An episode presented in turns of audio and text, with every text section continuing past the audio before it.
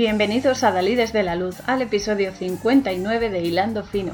Esta vez trataremos de lleno estados vitales que nos influyen a todos en algún momento, como son la superficialidad, las apariencias, también las conveniencias, los complejos, el efecto de la hipnosis y el amor incondicional a través de la película Amor Ciego, Shallow Hall, de 2001, dirigida por Bobby Peter Farrelly y protagonizada por Gwyneth Paltrow, Jack Black, Jason Alexander, Joe Viterelli, Susan Ward, Tony Robbins y René Kirby, que además nos ayudará a comprender nuestra verdadera naturaleza y cómo funcionamos en base a nuestras limitaciones y también nuestros prejuicios en según qué ocasiones. Soy Cora Muñoz, comenzamos.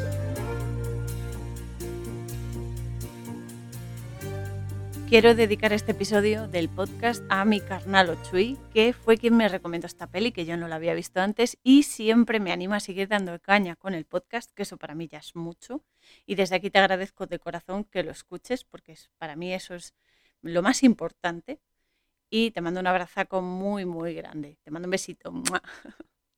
Bueno, ya sabemos que este tipo de pelis, estas comedias románticas, son especialmente incisivas a través del humor y el cachondeito este que se traen para generar manipulación y para ridiculizar cosas tan importantes como las que se ven aquí en la peli. El interior de la persona, el amor que sientes por alguien, el aspecto físico y todo lo que se deriva de ello, que no es poco.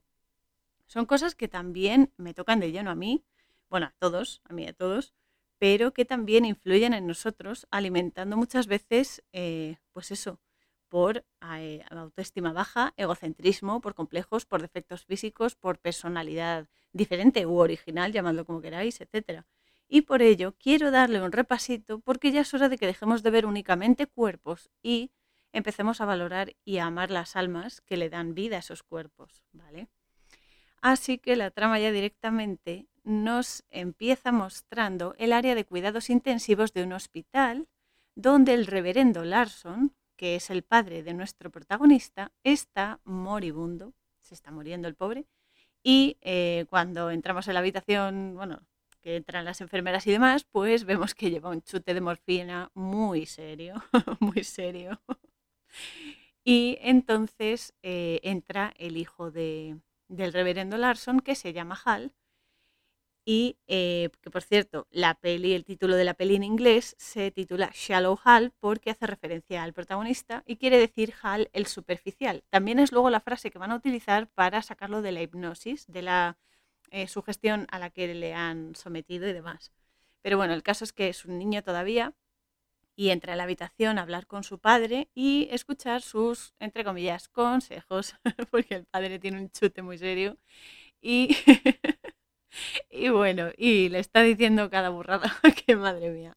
Entonces, bueno, le dice que no se conforme con ser un don nadie y que eso está muy bien, o sea, hay que hacerse respetar y que busque una mujer con buen culo y buenas tetas, a ser posible.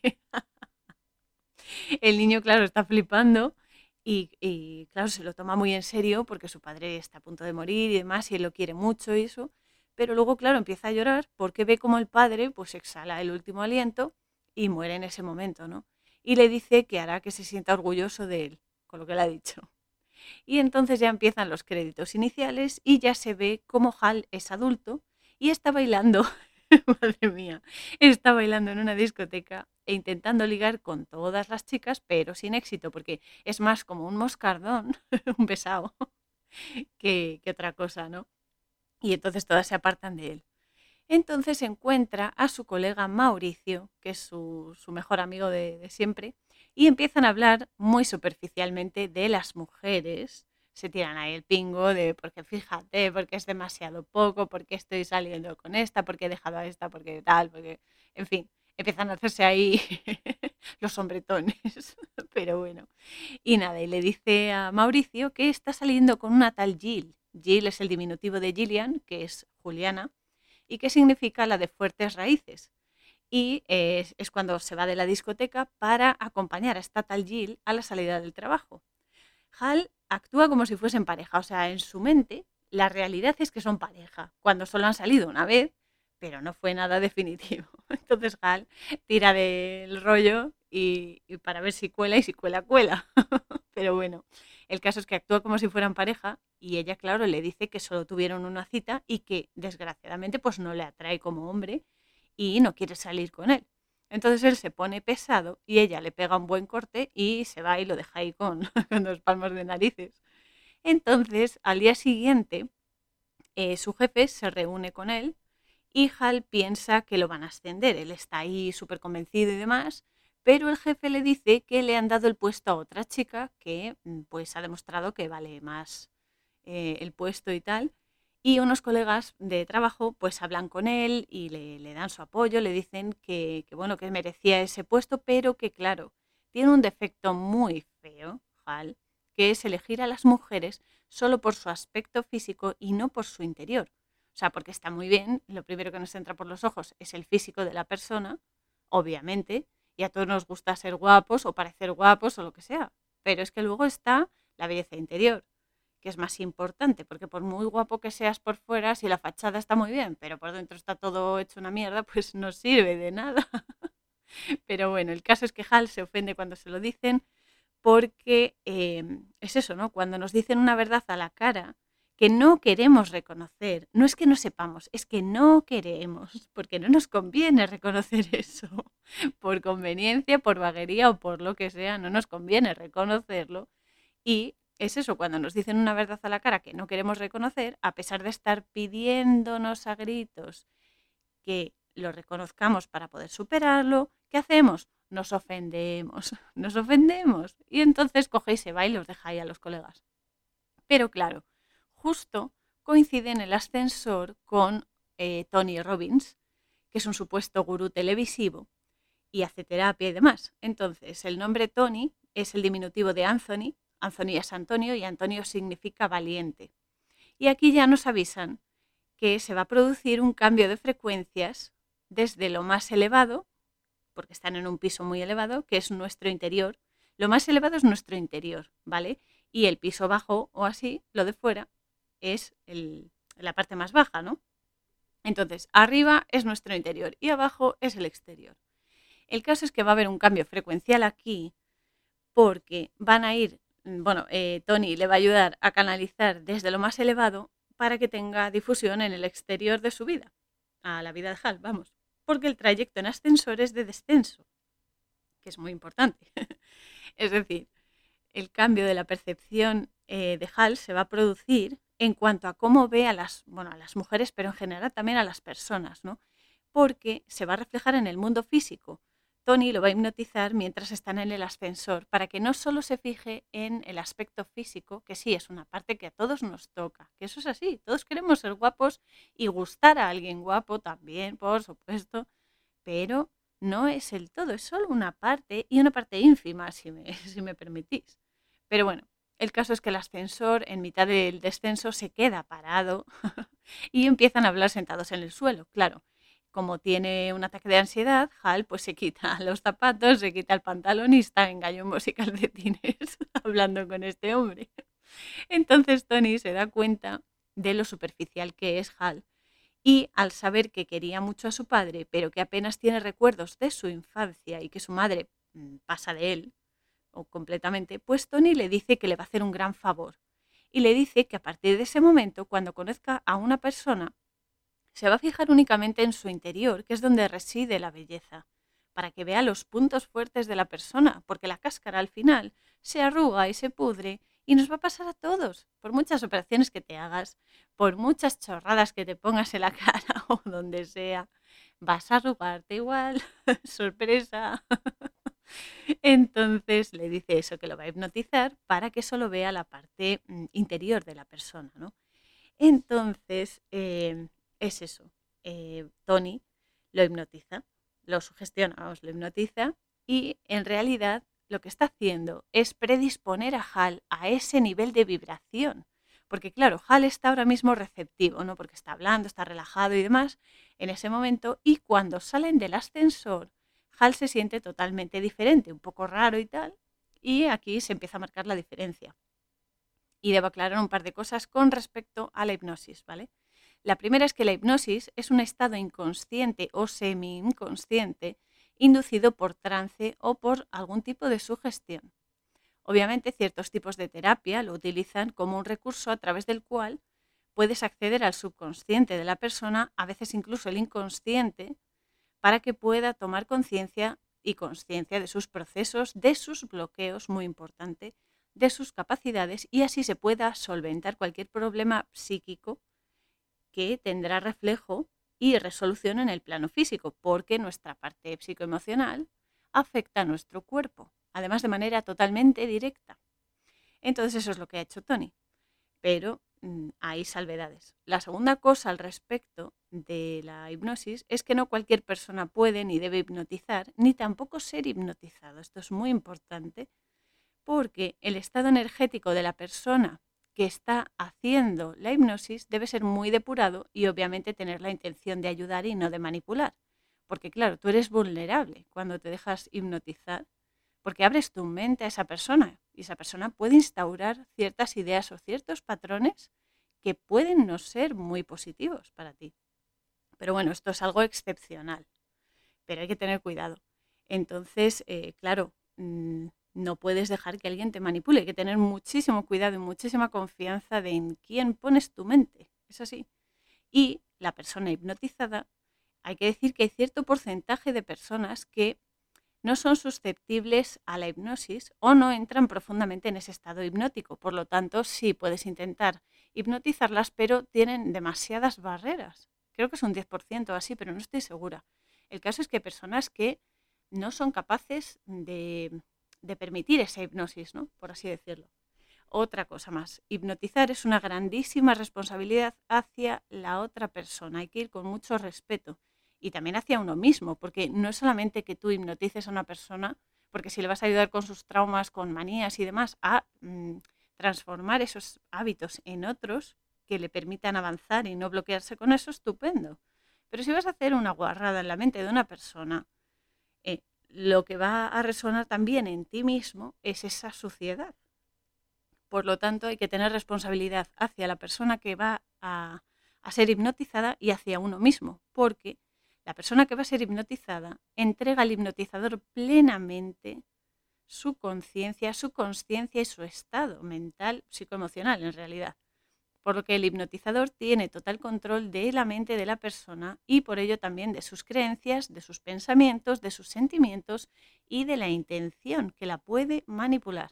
Esto estamos hablando de algo muy serio que no tiene por qué pasar siempre, pero mm, se puede hacer, por desgracia, y es una vergüenza, así de claro. Y es eso, que si alguien te manipula, puede introducir ideas y patrones destructivos en la mente de la persona que está bajo el trance, porque estás en trance y no tienes defensas ahí, porque has bajado las barreras energéticas y no tienes defensas. Entonces luego es muy jorobado deshacer ese, ese condicionamiento. ¿no?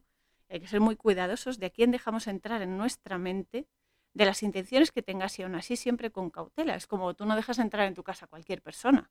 Tú no dejas eh, entrar en tu vida amorosa a cualquier persona, ¿no? hay que hacer cierta selección porque no todo el mundo mm, es bueno, en principio. Hay que ir con cuidadito porque estamos hablando de procesos muy, muy profundos y muy serios. Porque, por ejemplo, los medios de comunicación audiovisual, aparte de mentir y manipular hasta el fin del fin, porque es que como si no hubiese un mañana, producen un estado casi somnoliento de sugestión. La televisión hipnotiza. La radio y sus ondas, aparte de condicionar también, pero emiten sonidos subliminales entre noticias y música, los anuncios en los carteles, etc. Y todo eso más de lo mismo, manipula e hipnotiza, o por lo menos sugestiona y te mantiene en un estado zombie. Pero zombie de que, de qué es eso, de que estás como programado, o sea, esa necesidad de, por ejemplo, ves un anuncio, lo ves tantas veces que al final dices, joder, me tengo que comprar esto. Te condicionan y te hipnotizan para que muevas, te muevas y hagas lo que ellos quieren. Hay que tener mucho cuidado. La televisión es mejor apagada, desconectada, o como hago yo, que la utilizo para ver películas mm, que enchufo el HDMI del portátil a la tele y punto. Y ya está. Pero bueno, el caso es que hay que tener cuidado. Y a lo que voy con esto es que cada persona es dueña y responsable de su energía y sus procesos. pero mm, uno no se puede fiar de cualquiera, incluso si es muy amigo, si es un familiar o demás, porque mm, a veces te llevas chascos y sorpresas con la gente. Pero bueno, no tiene por qué ser la norma general, pero es, esto hay que decirlo, hay que tener cuidado, ¿vale? Porque una vez te instauran una idea o un patrón en la cabeza con tu plena aceptación, aunque sea inconsciente, porque tú aceptas que eh, hurgue en tu cabeza, ¿vale? Entonces estás abriendo totalmente el canal. Y aunque sea algo inconsciente, luego hay que deshacer ese patrón. Y si con suerte no ha arraigado mucho en la mente de la persona y no la ha perjudicado mucho, hay que transformar ese patrón de manipulación eh, en otro nuevo, en un paradigma de integridad de la persona, de restauración de la autoestima y de soberanía energética. Y eso, amigos míos, lleva un tiempo y no siempre se puede deshacer. Así que cuidadito. Y si no, pues mirad lo que hacen, aparte de en el medio audiovisual, mirad el comedero de tarro que hacen las sectas, por ejemplo, ¿no? Las personas que maltratan también, que te van condicionando, te van, te van taladrando en el fondo. Es como la, la tortura de la gota, una gota y otra gota y otra gota y otra gota, y al final cedes. Bueno, te revienta la cabeza. Pues igual, solo que metafóricamente con eh, con la manipulación. A ver, repito, la hipnosis se utiliza en terapia para mm, tratar miedos, para tratar eh, fobias, para tratar manías, vicios, mm, el miedo, por ejemplo, a algo concreto y demás. Está muy bien en la terapia, está muy bien. Emocionalmente también. Pero es eso, hay gente que no lo usa para el bien por desgracia. Entonces hay que ir siempre con cuidado e informarse muy mucho de a quién pones tu mente en sus manos. Así que bueno, eh, como siempre en estas situaciones y prácticamente en todas las situaciones que vivimos en este plano, el papel decisivo lo tiene la verdadera relación entre quien hipnotiza y el hipnotizado. Y aquí entran muchos factores, como por ejemplo el ego, la envidia que pueda existir o no entre el hipnotizado y el hipnotizador, ¿vale? Porque a veces, a veces hay gente que, que, bueno, en plan amigos y demás, pues te hipnotizan y tú que sabes lo que te están haciendo, ¿sabes? O sea, pueden ir con muy buena voluntad, pero si hay un tipo de envidia camuflada, no lo puedes saber, ¿no? Entonces, hay que ser muy consciente de las intenciones de ambas personas, la sinceridad que hay entre ellos, etc. Entonces, todo eso hay que tenerlo en cuenta. No hay que ir con miedo, repito, pero hay que ser consciente de todo esto, porque somos muy complejos y debemos ser muy conscientes de en qué manos dejamos nuestra energía y por extensión nuestra vida, porque un mal, un mal paso nos puede jorobar la vida y bastante. ¿eh? Así que siempre con conciencia. Pero bueno, aquí en la película Tony hipnotiza a Hal para que aprenda a ver más allá de la apariencia física, que es donde realmente se esconde el tesoro de la persona en el interior que el exterior, ya vamos a ver, el cuerpo físico, pues cada uno somos como somos. Yo tengo ahora un poco de tripa y, tengo un ojo más mm, grande que otro, pero también tengo heterocromía, un ojo de cada color. Luego eso es mi punto fuerte. Entonces, pues todo se puede compensar, pero no te puedes quedar solo con la fachada, porque te pierdes muchas cosas de la persona, ¿no? Y, es eso, y luego los prejuicios que te impiden conocer grandísimas personas, solo porque es que fíjate, si me ven con esta persona, es que es muy fea, es que es muy tal. A mí me ha pasado. Pero chico, ellos se lo pierden, ¿qué quieres que te diga? es así. Pero bueno, hay que tenerlo en cuenta. Me río porque ya llega un momento que te tienes que reír, porque si no, eh, en fin. Pero bueno, el caso es que hay que centrarse en todos los aspectos de la persona. No puedes ver a la persona solo por su físico, ni puedes ver a la persona solo por sus sentimientos, ni puedes ver a la persona solo por su forma de ser eh, con ciertas personas. O sea, tienes que verlo en conjunto. Pero bueno, en la película, cuando sale del edificio Hall, va a coger un taxi, pero ve que una chica también quiere coger el taxi y deciden compartirlo porque van a la misma zona y Hal le sugiere quedar después y le apunta el teléfono y el email para estar en contacto. Después sale al pub con su amigo Mauricio y le cuenta lo de la hipnosis y cómo parece que todo ha cambiado en su percepción. Y mientras su amigo se queja por todo y por todos y va al baño, a Hal se le acerca una chica, se presenta la chica y le dice que si quiere bailar con ella y con sus amigas en la pista. Hal acepta y disfruta con ellas y se divierte y demás, pero cuando Mauricio regresa del baño, y lo ve bailando con tres mujeres que, entre comillas, no están buenas o no son físicamente atractivas o como se quiera llamar, llamadlo X, porque una tiene sobrepeso y las otras son, eh, entre comillas, feas, ya digo que depende de muchos factores, pero bueno, físicamente feas, eh, pues coge y baja a rescatarlo, va ahí como diciendo, ¿pero qué estás haciendo? Claro, Halo está flipado porque él las ve como, como modelos, ¿no? Las ve bellísimas porque está viendo su interior. Entonces su amigo este Mauricio, por cierto, Mauricio significa moreno o de piel oscura.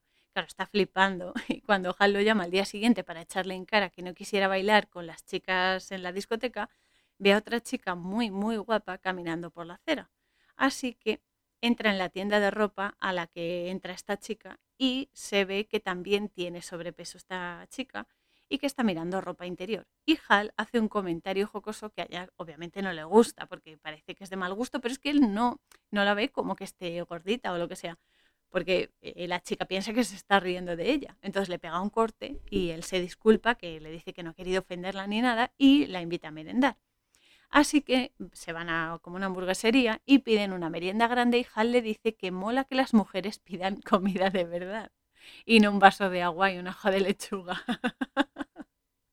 Ella le dice que debería ponerse a régimen porque todo le engorda, pero que como todo le engorda, pues come lo que quiere.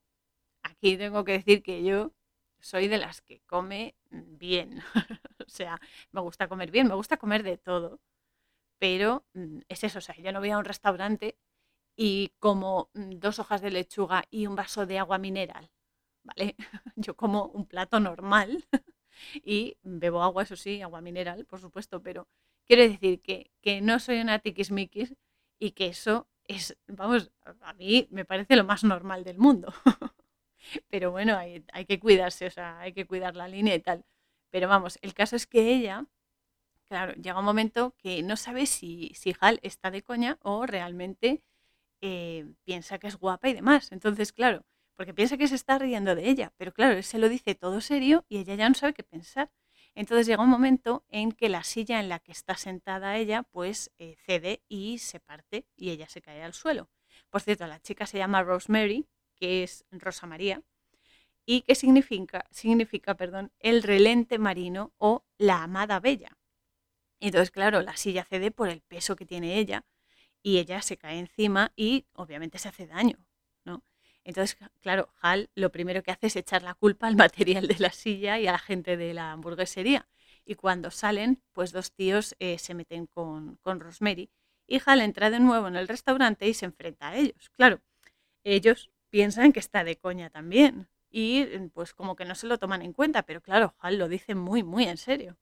Entonces aquí es eso, es un poco la percepción de unos y de otros y te da un punto de vista totalmente, diametralmente opuesto, ¿no? Porque claro, Hal no se está enterando de, nada, pero para los otros es como, este chico está chalado o algo, ¿no? Entonces Mauricio, el amigo de Hal, se encuentra con una chica con la que salió y se niega a ir con ella a un concierto solo porque eh, en los pies, el segundo dedo de sus pies es un poco más ancho que los otros y más largo que el pulgar. O sea, ya eso ya lo condiciona y ya dice, no, no, no, no, no, olvídate, yo no voy a salir con ella porque fíjate cómo tiene el dedo, no sé qué, bla, bla. Bueno, el caso es que no queda con ella y Hal le dice que está mal de la azotea, cosa con la que coincido porque es eso, muchas veces nos dejamos llevar por ciertos cánones de belleza, ¿vale? que es, está bien querer ser guapo y cuidarse, por supuesto, pero que más allá de gustos o preferencias, en lo que nos atrae de las personas, nos condicionan por varias cosas, ¿no? Por la opinión de otros muchas veces, por, ay, ¿qué van a decir si voy con esta persona? ¿no? Por ejemplo, o por los estereotipos, o por el orgullo, el ego de, joder, es que yo soy súper guapo, no puedo ir con esta tía, por ejemplo, ¿sabes? Eso, eso es está a la orden del día y es, un rollo. Gracias a Dios no todas las personas son así, pero yo me he topado con muchos así. Y, y joder, es duro también. Es duro porque es como, por favor, qué aburrimiento. ¿Puede llegar a alguna persona, no sé, coherente o algo? Por favor. Pero bueno, es, la vida es así. Y es eso, ¿no? Que, que nos condicionan mucho y la realidad pura y dura, esto es muy importante, es que todos, todos, todos, absolutamente todos tenemos algún defecto, tenemos manías y por supuesto también tenemos virtudes y puntos fuertes. Y sorpresa, todos envejecemos y todos nos arrugamos y todos vamos a morir físicamente. Así que, por favor, no os baséis solo en lo físico, porque os perdéis muchas cosas muy maravillosas de las personas. Es que de nada sirve tener un cuerpazo de escándalo si luego eres un imbécil total, un imbécil integral y una mala persona o un indeseable o un mentiroso o un maltratador. Vamos a ver, es que hay que, hay que mirar las cosas en su conjunto, ¿no? O sea, vamos a ver, la persona perfecta no existe. Aunque no, todos creamos que, oh, sí, la persona perfecta va a llegar a mi vida y bla, bla, bla. no, esto no es, esto no es un cuento. Siempre va a haber alguna cosa que nos saque de quicio de otras personas y nuestras hacia otras personas también, porque no somos perfectos y chocamos en ciertas cosas para poder aprender. Pero dentro de eso, e, en plan general, pues, jolín, si la persona es buena persona, es guapillo y encima, sobre todo, para mí es lo más importante, te ama, independientemente del físico, si es una persona sincera de corazón y obviamente trabajadora, porque yo no voy a aguantar las tres de ningún tipo, pues eh, como comprenderás, pues, jolín, se acepta, ¿no? O sea, lo que no vas a hacer es estar con una malísima persona que encima, aunque sea muy guapo, que encima es eso, te, destroce la vida, ¿no? Entonces, bueno, hay que tener ahí un baremo pues un poco equilibrado y que trate todas las partes de la persona, porque somos mucho más que carne y huesos, chicos. Es que es así. Entonces, bueno, el físico es lo primero que nos entra por los ojos a todos, eso es un hecho, nadie lo puede negar y el que lo niegue es un mentiroso. pero no puede ser lo único en lo que basemos nuestros gustos porque nos perdemos la parte más inmensa y más bonita de la persona. Y en esto, y, e insisto tanto porque hablo con conocimiento de causa, porque yo sé lo que es que la gente te rechace por tu aspecto físico. A ver, yo me río porque ya después de tantos años, ya me parece una chorrada que la gente te juzgue por tu aspecto físico. Entonces, también es verdad que muchas veces me he juzgado yo por mi aspecto físico, que eso es lo peor, que te condiciona tanto que tú mismo te rechazas. Esto es muy, muy peligroso. A ver, no, no en plan peligroso para mí, no fue así, sino simplemente pues eso, ya la, la apatía de decir, joder, qué asco, es que todo el mundo igual. Pero bueno, dentro de eso también he conocido gente maravillosa y es así, ¿no? Entonces, lo mío, pues en ese caso no era sobrepeso, sino un tumor en la frente que hacía que se abombase hacia afuera, en la mitad derecha de mi frente, ya lo he contado alguna vez, pero es eso, hacía que ese tumor eh, hacía que el hueso se abombase hacia afuera, por lo tanto tenía como un chichón en la frente. Entonces, a pesar de ello, y gracias a Dios, solo era algo estético. Se podía operar, menos mal, y no me afectó a otros órganos o a otras funciones y demás, pero sufrí muchísimo el rechazo por parte de la gente. En el colegio, por ejemplo, dos niños en primaria me daban patadas y llegaba a mi casa con las piernas pues con, con moratones, hasta que mis padres hablaron con los padres de los niños y con la directora y la cosa se zanjó. Pero bueno, quiero decir que son cosas que, que pues eso, que lo tienes que pasar y es como, bueno, pero ¿por qué? y se reían de mí, ¿no? En el instituto igual, yo no he tenido amigos en el instituto. En el colegio tuve una amiga, mi amiga Gema, por cierto, Gema, te quiero muchísimo, ya lo sabes.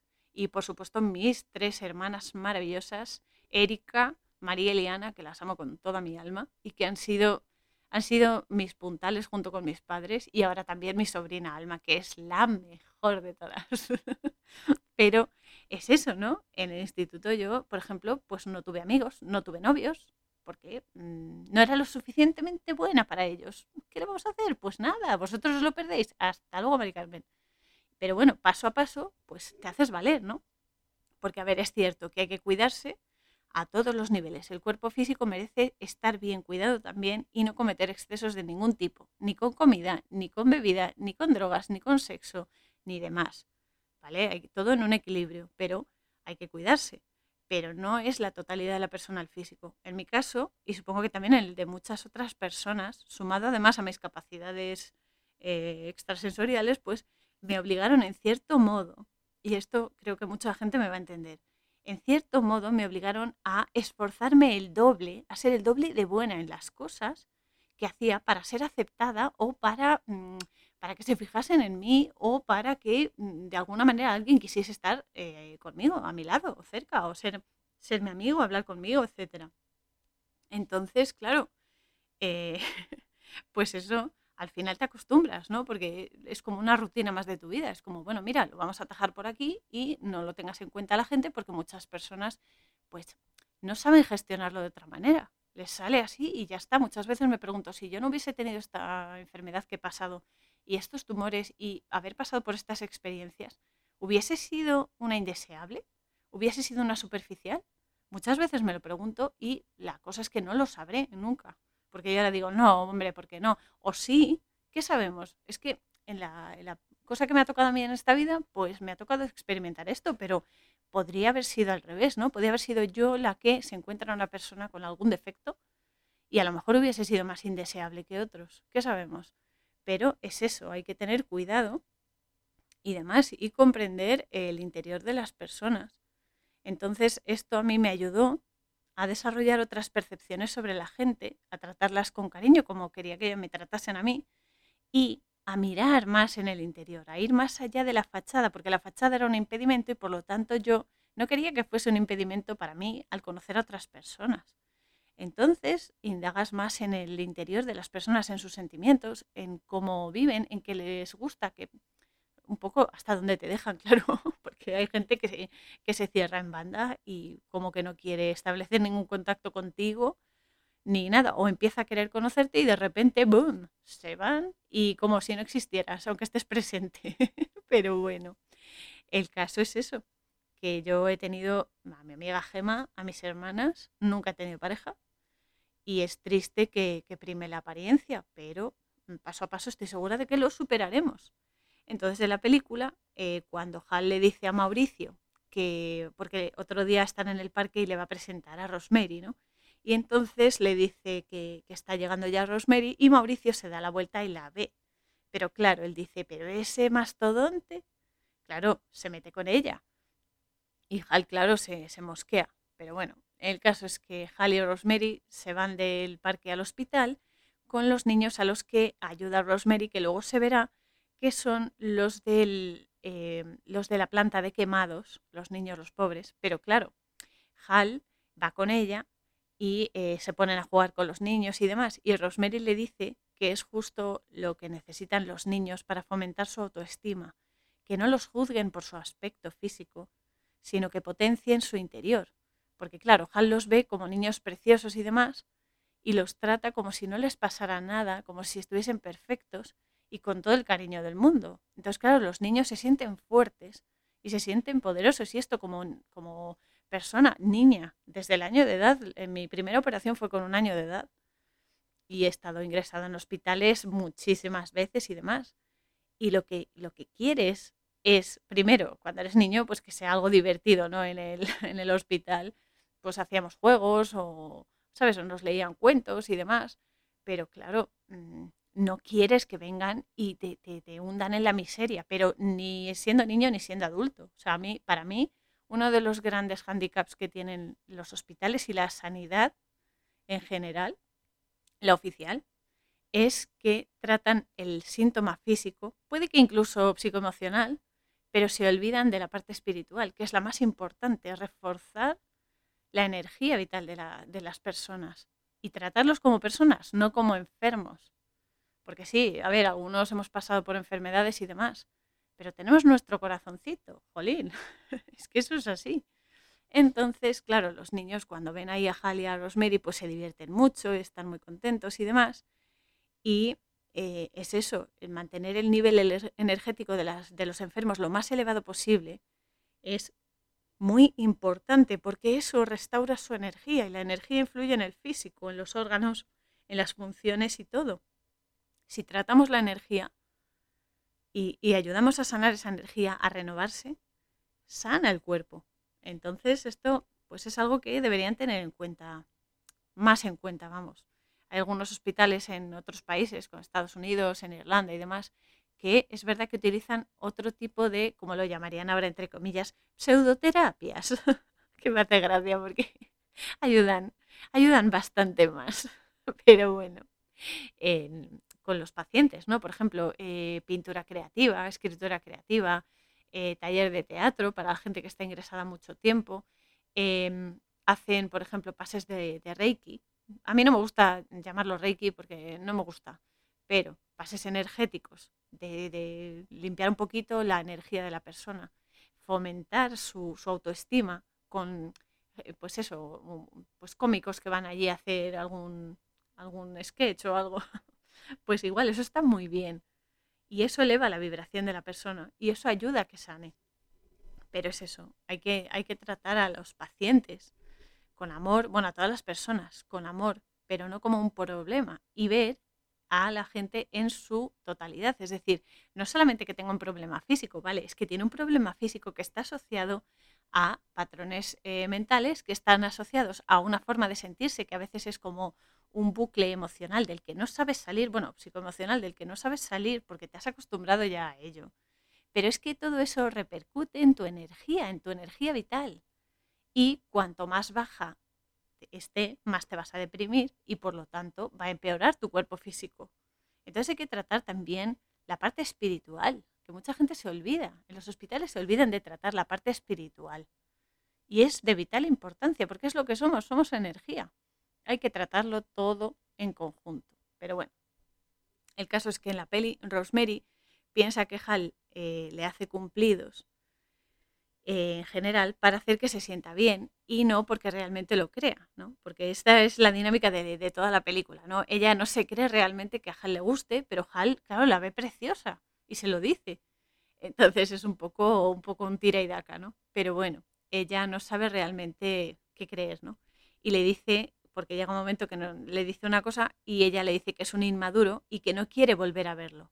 Pero claro, días después ella se presenta en el piso de Hal y se van a merendar y quedan eh, más veces y hacen más cosas, van en barca, no sé qué, hasta que un día Rosemary lo lleva a su casa y le presenta a sus padres. Entonces Hal habla con el padre de Rosemary, que eh, además el padre de Rosemary es su jefe, y consigue que le deje hacer una presentación de empresa con las ideas que, tiene, ¿no? porque son muy innovadoras y pueden funcionar y demás. Aunque el padre de Rosemary le pide que corte el rollo con el tema de su hija, porque claro, el padre también la ve con sobrepeso y el otro diciendo que está muy buena, que es una belleza, etc. Pero claro, las circunstancias son las que son. Entonces, claro, le dice que corte el rollo con el tema de su hija. Eh, por eso, porque el padre no se lo cree. el padre no se cree que a Hal le guste su hija realmente, cosa que por un lado es bastante estúpida, porque cuando te enamoras de alguien, ya puede ser más feo menos feo, lo que sea, o tener defectos y demás, que lo amas por cómo es contigo. Esa es la historia. Lo amas por cómo es contigo, por cómo te ama. Es así. Entonces, bueno, el padre, pues claro, se, se, guía por la lógica, ¿no? Entonces aquí Hal le demuestra que Rosemary es una persona con sentimientos y gran belleza y se lo dice, que haga el favor de no, de no juzgar así a su hija.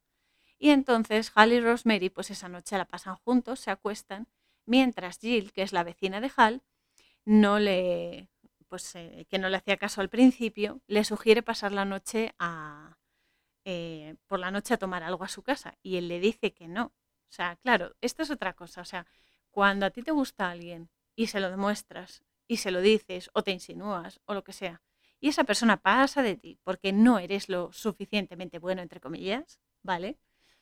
Y luego de repente te ve con otra persona o ve que estás disfrutando con otra persona, jolín, y de repente se le despierta la, la atracción por ti o el amor por ti o demás. Es que eso es algo que realmente me repatea y a lo mejor es un poco el ego mío o lo que sea, pero es, es, una mierda, pero vamos a ver de qué vas. O sea, no me hacías caso cuando estaba sola y ahora que estoy con alguien, ¿vienes a, a qué? ¿A mendigar? Venga, hasta luego. Pero es eso. El caso es que Hal le dice que no. Y eh, va al día siguiente al trabajo y Hal consigue hacer la presentación e impresionar al equipo directivo de la empresa del padre de Rosemary. Y el padre de Rosemary lo asciende a su mano derecha y trabaja directamente para él. Hal, por su parte, presenta a sus colegas de trabajo a Rosemary y tanto ellos como Mauricio creen que está con ella por su ascenso. Claro, es muy típico, ¿no? O sea, justo asciende y está saliendo con la hija del jefe. Eh, suma, pero claro, no están teniendo en cuenta un evento inesperado que ha sido la hipnosis. Pero bueno, el caso es que Hal y Rosemary quedan con otro amigo y con la novia del amigo, que es una enfermera del hospital, y se van los cuatro a la montaña a pasar, supongo, el fin de semana o así. Y cuando están en ese albergue, Rosemary se encuentra con dos colegas del cuerpo de paz en el que ella también está y colabora. Y le dice a Hal que uno de ellos fue su anterior novio. Luego se verá, porque Hal los ve como super tíos, ahí buenos y todo y tal, muy musculados y no sé qué. Pero luego se verá que cuando se le pasa el efecto, pues son personas con sus defectos, que uno es pues igual, uno es gordito, el otro pues tiene ojeras y ha estado, ha estado en rehabilitación y bueno, o sea que, las apariencias engañan. Entonces, eh, por otro lado, Mauricio habla con Tony Robbins porque ya Mauricio, o sea, el amigo de Hal, ya no puede más, ya está hasta las narices de ver a su amigo, pues eso, como está con Rosemary y demás, y entonces va a hablar con Tony Robbins, que es el hombre que lo, que lo hipnotizó, y descubre que efectivamente, eh, pues eso se lo hizo a Hal en el, en el ascensor. Entonces Tony le dice que el cerebro ve lo que el corazón quiere que, que uno sienta. Y esto es muy importante, porque son nuestras emociones y los sentimientos que se generan al fijarnos en algo o alguien lo que se va a manifestar. Y es todo súper subjetivo. Porque a lo mejor tú ves a un chico y dices, jo, qué bueno está o qué guapo es, ¿vale? Y lo ve otra chica a tu lado, o por ejemplo, a mí me ha pasado con, alguna de mis hermanas y dice, Cora, ¿cómo, ¿cómo te va a gustar ese tío? Pues sí, joder, sí. y es así. Entonces es todo muy relativo, pero influye en la energía, o sea, la, la, atracción energética. El físico es la cáscara, pero la atracción energética opera, pase lo que pase. y es así. Entonces, lo que dice Tony es cierto. Y muchas veces nos gusta tanto eh, alguien que decidimos obviar sus defectos y sus malas obras o sus manías o demás. Y otras veces, mucho más frecuente, nos sentimos tan poderosos que nos quedamos con esa sensación en vez de recordar que mientras estemos encarnados tenemos limitaciones que si no nos trabajamos juegan en nuestra contra. Y otras, por poner un ejemplo más, tenemos patrones de comportamiento que aun sabiendo que nos hacen mal, no nos amamos a nosotros mismos, porque sabemos que algo que hacemos es perjudicial para nosotros, aunque nos queramos convencer, convencer de que no. Y en ese aspecto seguimos maltratándonos y seguimos mm, haciéndonos daño, porque si es algo que te daña, por mucho que lo quieras maquillar, te va a dañar, te va a hacer daño. Entonces preferimos quedarnos con la ilusión de que son, entre comillas, buenas cosas para nosotros. Y es ahí donde la emoción y el pensamiento se unen y nace un sentimiento que es lo que nos guía. Somos personas muy complejas, las, o sea, las personas somos muy complejas y en este caso pues no es muy positivo, pero es eso, ¿no? O sea, muchas veces queremos las cosas de forma fácil, como Hal, por ejemplo, que quiere estar con una tía buena y no pensar en nada más que en el físico y en cuántas veces se la va a tirar y cosas así y demás y queremos las cosas de forma fácil, sin esforzarnos, sin, sin reconocer el peligro o, el daño que nos pueden hacer esas cosas, preferimos maquillarlo para seguir consumiendo eso o seguir haciendo lo mismo, como por ejemplo seguir saliendo con tías buenas y ridiculizar a las que tienen algún defecto, porque nos encanta la comodidad. Y ese es el problema. Ese es el problema para que no nos echen nada en cara y demás. Y eso tiene un precio, a veces es demasiado alto. Porque todo es aprendizaje, por supuesto, obviamente, pero no todo es moral ni es físicamente válido.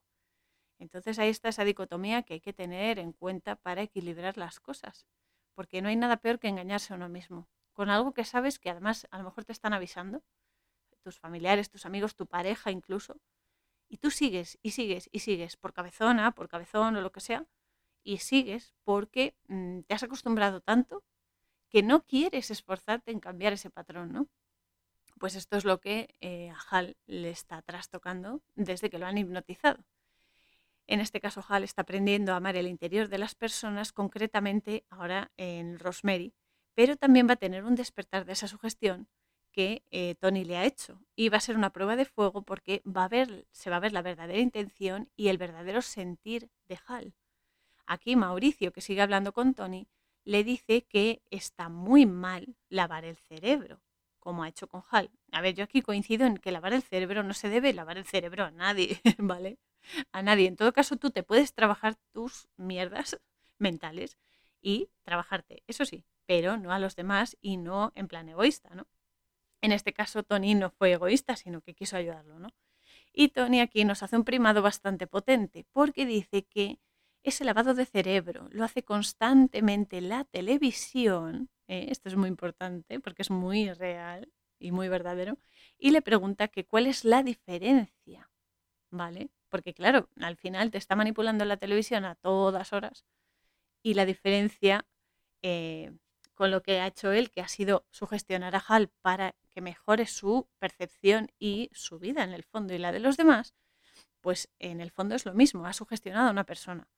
La diferencia está en la intención, ¿vale? Es la intención. Tú puedes usar patrones nuevos, mentales o psicoemocionales, como lo quieras llamar, para que la persona desaprenda todos los bloqueos que ha tenido y pueda transformarlos en renovación, en avance, crecimiento y bienestar. O si tu, si tu intención al hacerlo es una mierda, pues eh, puedes destrozarle la psique a la persona y la vida de paso. Esa es la gran diferencia, la intención con la que se haga.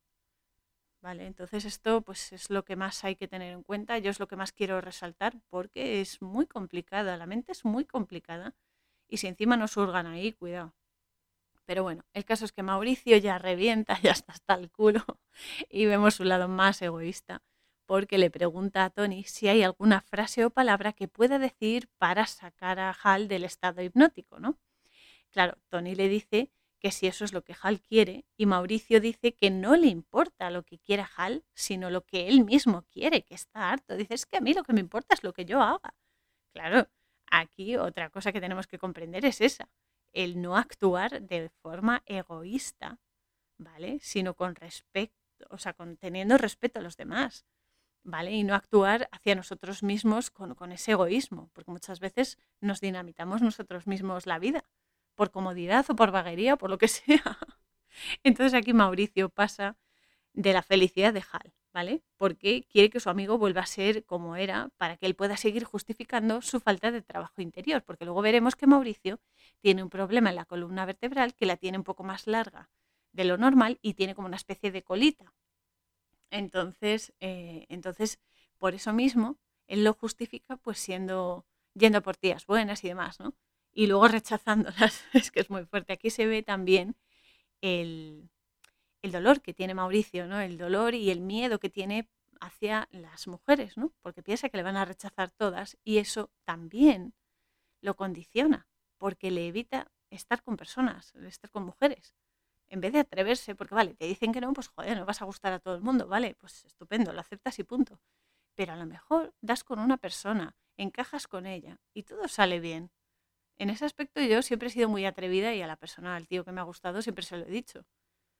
Pues siempre me he llevado un no por respuesta, chico, ¿qué vamos a hacer? Ya llegará alguno que sea perfecto para mí y ya está. ¿O no? ¿Qué, ¿Qué sabemos? El caso es que yo me tengo a mí misma y es lo importante eso mucha gente, mm, por desgracia, no lo puede decir. Pero bueno, el caso es que él no quiere que Hal siga así porque, claro, Mauricio tiene una rabieta enorme y elige la vía rápida. Así que mientras Hal y Rosemary están cenando en un restaurante, Mauricio llama por teléfono a Hal y le dice la frase que lo va a sacar de la hipnosis. La frase es la siguiente. Larson Hal es un superficial, que en inglés es Shallow Hal, que es el título de la película en inglés y entonces ese efecto de la hipnosis queda anulado. Así que Hal vuelve a la mesa con Rosemary tras hablar con la recepcionista del restaurante porque el asiento de Rosemary se ha vuelto a romper por el peso.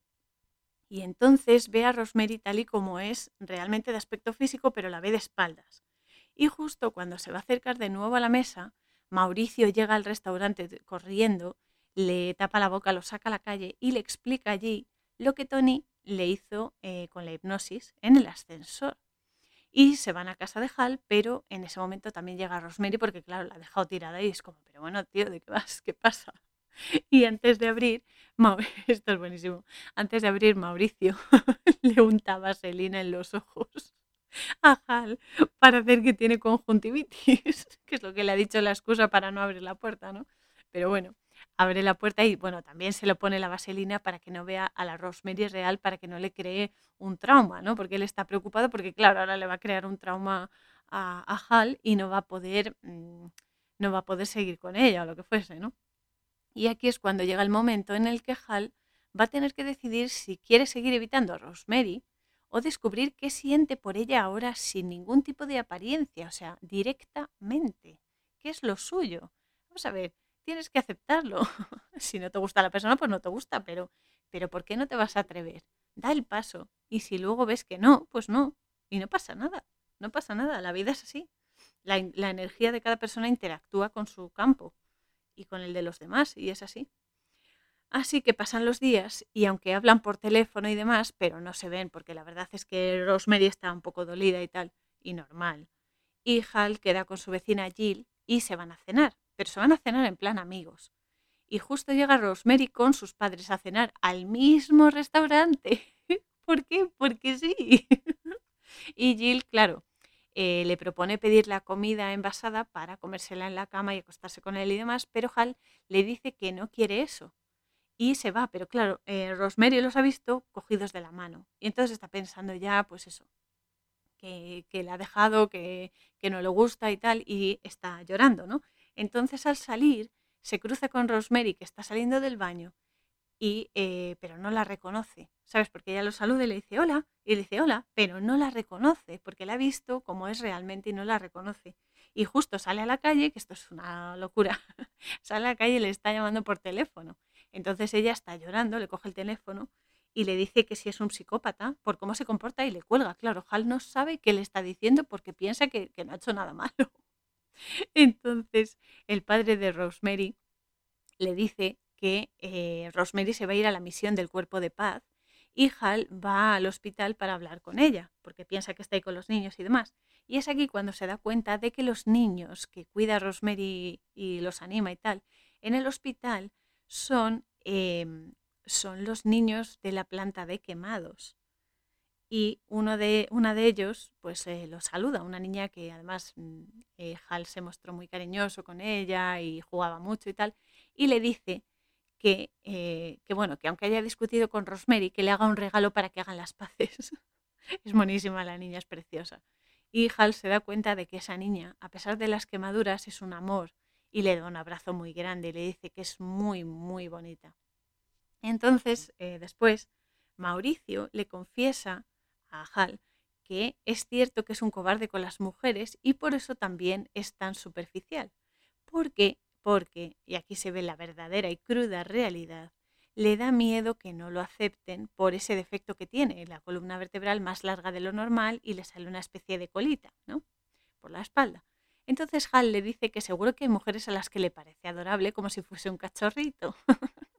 y Mauricio se da cuenta de que eso le hace original y tampoco es tan malo. O sea, de repente ve el lado bueno de, de, de algo, entre comillas, malo, ¿no? Porque siempre en lo malo, o lo que pensamos que es malo, siempre hay algo bueno, y eso es lo que hay que potenciar. Y entonces van a la oficina del cuerpo de paz, y aquí Hal es cuando ve realmente la apariencia del antiguo novio de Rosemary y su otro compañero. Y les dicen eh, estos dos hombres a, a Mauricio y Hal que los padres de Rosemary le han hecho una fiesta de despedida, pero que ni siquiera los han invitado a ellos. Que es muy feo eso, por otro lado y Mauricio y Hal pues conducen rápidamente para allá, se van los cuatro en el coche, ¿no? Y eh, se cuelan en la, casa, en la casa de Rosemary y Hal se da cuenta de que independientemente del aspecto físico de Rosemary, él realmente la ama y realmente quiere estar con ella. Y entonces ella dice, ya, pero es que me voy a ir a la misión. Y le dice él, no pasa nada, me voy contigo. Porque es eso, cuando la persona te ama de verdad, le da igual las circunstancias porque se adapta a lo que sea. Y funciona. Y esa es la historia. Entonces Rosemary coge en brazos a Hal, porque claro, Hal intenta cogerla en brazos, pero no puede por el peso que tiene. Entonces es Rosemary la que coge a Hal en brazos. Y se van al aeropuerto con el coche de Mauricio. Mientras Mauricio se lanza e invita a tomar algo a una mujer que tiene un cachorrito en brazos y que le gusta todo lo que tenga que ver con los cachorritos. y se queda con ella, claro. Y es ahí donde termina la película. Entonces, yo lo que sí quiero hacer es un par de reflexiones sobre ello, porque mm, Primero a nivel personal, porque me, me toca bastante de lleno, ¿vale? Y después porque eh, la única forma de mejorar es reconocer que nos hemos equivocado en ciertas cosas, ¿vale? Sea lo que sea, sea comida, sea bebida, sea sustancias, sea sexo, sea lo que sea. Reconocer que nos hemos equivocado nos ayuda a poder transformar esa mierda en algo que dé vida y no que la quite, ¿vale? Entonces, eh, mi consejo es que recordéis que la apariencia de nuestro avatar de carne y hueso tiene las características adecuadas para el aprendizaje que hemos pactado adquirir en cada encarnación, porque eso es lo que nos da las herramientas, los procesos y las características que propician ese aprendizaje. ¿Vale? Si bien eso no quiere decir que no haya que esforzarse o que uno tenga que dejar de, cuidarse por comodidad, por falta de seguridad o por vanidad o por vaguería, etc. Hay que trabajarse y hay que seguir superando nuestras trabas porque para eso hemos venido. Entonces, el trabajo interior es constante y también hay que contar con ello, siempre. A ver, ya sé que es muy fácil hablar, ¿vale? Aquí todos caemos. Yo también, o sea, yo soy muy consciente de esto, pero hay veces que caigo porque somos imperfectos. Somos imperfectos y aunque seamos muy conscientes en, eh, en un momento dado, en la misma situación te pilla en un estado, pues, más triste o, no sé, o más enfadado y caes. Por eso hay que ser muy conscientes y el trabajo interior debe ser constante. Entonces, en cuanto a las apariencias y la forma en que nos dirigimos a las personas, debemos ser muy conscientes igualmente de su situación, porque muchos, mm, hay muchos detalles que muchas veces obviamos porque vamos mm, como, locos por la vida, ¿vale? Con tanta prisa y tanta historia. Y hay que tener mucho en cuenta de por qué las personas son como son, ¿vale? Porque hay que ser conscientes de en qué situación está esa persona, de qué situación, en qué situación ha estado y cómo la ha condicionado, ¿no? los motivos que pueda tener para ello y los bloqueos vitales que tiene que superar. Porque todo eso condicionan a la persona a ser como es o a empeorar o a mejorar, depende de, la intención de la persona en, su trabajo interior, ¿no? Porque en el fondo nosotros también tenemos defectos y también queremos que nos amen a pesar de ello, ¿vale? Entonces, eh, de nuevo, cuidado con a quién dejamos entrar en nuestra mente, ¿vale? Hay que estar muy, muy seguros de quién dejamos que nos hipnotice o nos sugestione eh, y demás, porque están jugando con nuestra energía. Y la energía es lo más importante que tenemos, es lo más preciado y lo más codiciado para bien o para mal que hay.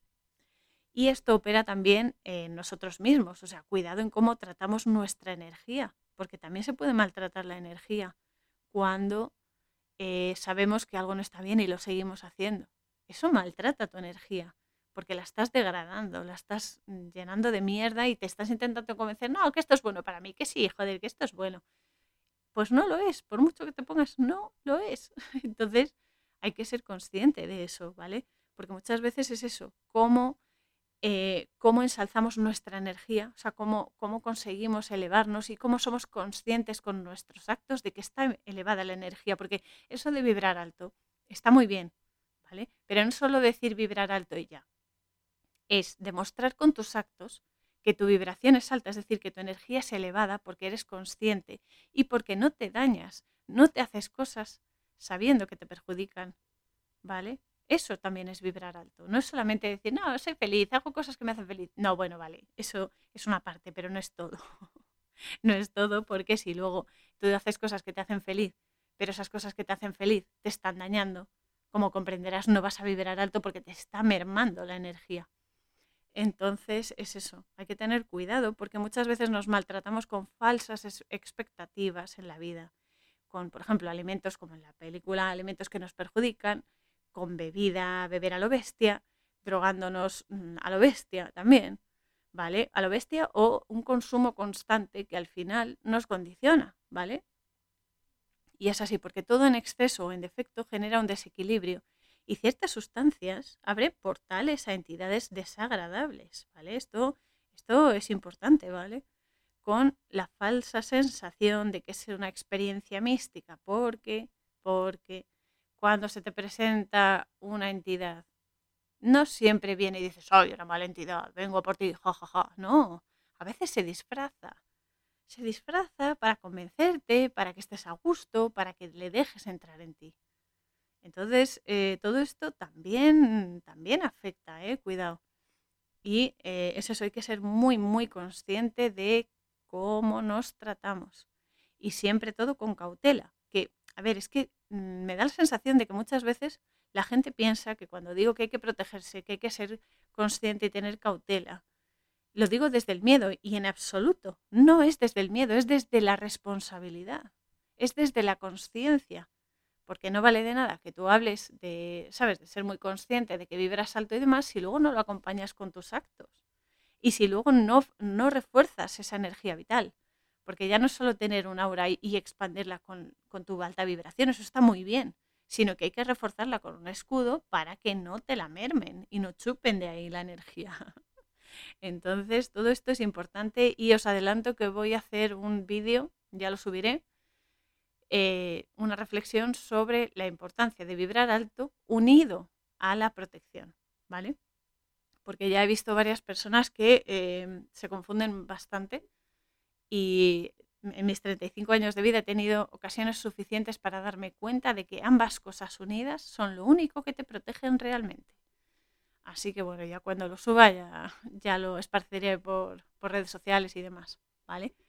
Y nada, deciros que el sábado 4 de junio, ya, uh, el calorcito, veranito, pues vamos a hacer un periplo muy, muy interesante y súper profundo, ya me pongo seria, con el peliculón Backtrack de 2015, Sin Regreso creo que, que se llama en español, dirigida por Michael Petroni y protagonizada por Adrien Brody, Sam Neill, Jenny Bird, Robin McLeavy, George Shepshot, no sé si lo he pronunciado bien, pero bueno, y Chloe Baylis, que nos hablará de las sincronicidades que nos llevan al lugar exacto en el que debemos estar en cada momento, que nos guían en cada paso que damos en la vida y, por supuesto, cómo los espíritus nos avisan en ocasiones y se comunican con nosotros. Y también de las oscuridades de las personas y las consecuencias de todo lo que uno hace, sea bueno, sea malo, siempre hay consecuencias y resuenan en la vida. Mientras tanto, ya sabéis que podéis curiosear por mi sitio web coraurzon.wixsite.com barra la posada fronteriza, donde vais a encontrar el espacio Manam para quien quiera o necesite solicitar alguna cita de sesión en biodescodificación emocional y o lecturas oníricas también vais a encontrar el resto de episodios de Hilando Fino, el blog que tengo donde igualmente escribo sobre, bueno, sobre mis, mis experiencias, mis percepciones, sobre todo lo que he vivido y he aprendido. Y las webs amigas, por supuesto, en las que están exponiendo la verdad de Enrique Pérez, el suspiro cabal de mi queridísimo ají Antonio Chávez, un besazo Antonio, te quiero mucho, y la web de William Stillman, que no tiene desperdicio y que es una maravilla y ha descubierto mm, cosas muy, muy potentes sobre la gente con síndrome de Asperger y autismo que, mm, vamos, te dejan con la boca abierta porque nos superan, vamos, nos superan con creces a todos. Además, recordaos que siempre me podéis escribir por redes sociales, ya sabéis cuáles son, o por email si queréis a auriel113.yahoo.com con cualquier sugerencia, saludo, crítica, experiencia, lo que queráis, ¿vale? Libertad total.